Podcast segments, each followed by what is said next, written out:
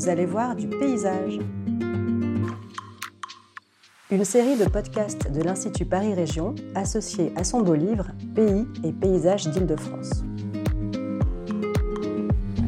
Chaque semaine, un expert de l'Institut Paris Région vous fait découvrir une des nombreuses pépites des paysages d'Île-de-France. Aujourd'hui, Corinne Legène, paysagiste et urbaniste, vous emmène à la découverte de la scène industrielle entre Guerville et Porcheville, un paysage qui cherche son avenir.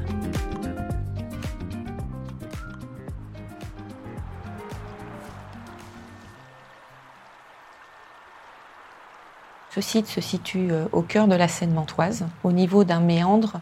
C'est un paysage emblématique de ce secteur quand on quitte Paris en direction de la Normandie par l'autoroute A13, un peu avant Mantes, les franciliens traversent ce paysage à grande vitesse. C'est comme une porte qui marque le début des vacances. On va avoir sur notre droite la centrale thermique de Porcheville qui va être sur l'intérieur du méandre, donc ce qu'on appelle la plaine alluviale, la zone de dépôt. Et puis de l'autre côté, sur notre gauche, on va avoir euh, la partie euh, du méandre qui aura été érodée. Et là, justement, on aura la carrière de Guerville.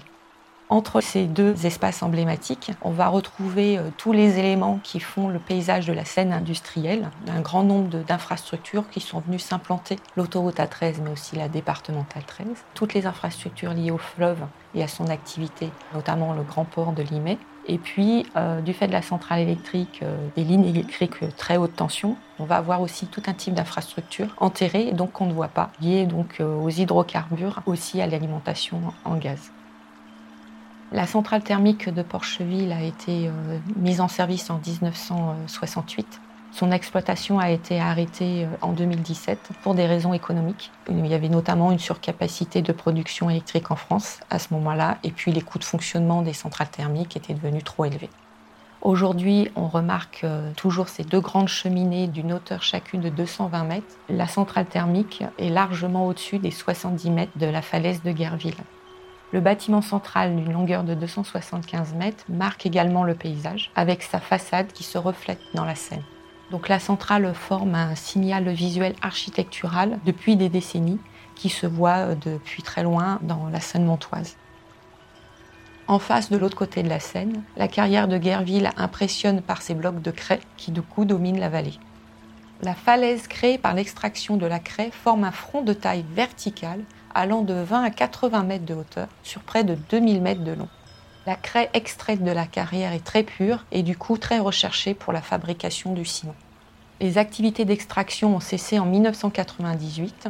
Actuellement, la carrière est en cours de réaménagement avec la création d'un coteau en forme d'escalier sur trois niveaux qui devrait s'achever en 2026. La loi oblige les exploitants à réhabiliter le site une fois le gisement arrivé à son terme. La société Lafarge, propriétaire du site, a obtenu en 2020 l'autorisation de basculer le site du régime des carrières vers celui des installations de stockage de déchets inertes, béton, cailloux, pierres, terre, sans substances dangereuses. Pour aménager un vallon de 50 hectares sur les deux tiers du site, elle va masquer une partie importante des falaises. Pour poursuivre le remblaiement de la carrière, Lafarge va utiliser les terres excavées des projets de transport en commun du Grand Paris Express et de la poursuite de la ligne E de RER. Ainsi, 400 000 tonnes de terre seront acheminées chaque année. À terme sera aménagé un vallon de 50 hectares, soit sur les deux tiers du site. Ce remblai va masquer une partie importante des falaises, mais sera agrémenté d'arbres, de végétation et accueillera un plan d'eau. Le vallon créé partira à environ 95 mètres de hauteur pour ensuite descendre en pente douce vers la Seine sur environ 1,5 km de longueur. Il ne restera visible de la falaise que 350 mètres de long sur une hauteur de l'ordre de 40 mètres.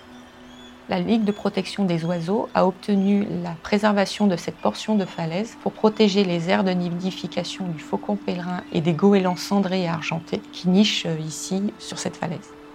D'ailleurs, la carrière de Guerville est en zone de protection Natura 2000 depuis 2010, car il pousse en abondance du cicimbre couché, fleur extrêmement rare en France. Ce paysage fortement transformé par les activités humaines était devenu un paysage emblématique de l'île de France. Il est cependant transitoire en pleine mutation.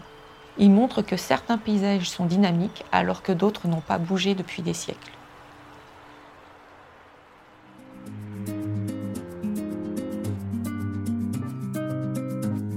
Retrouvez tous nos podcasts sur le site de l'Institut, institutparisrégion.fr.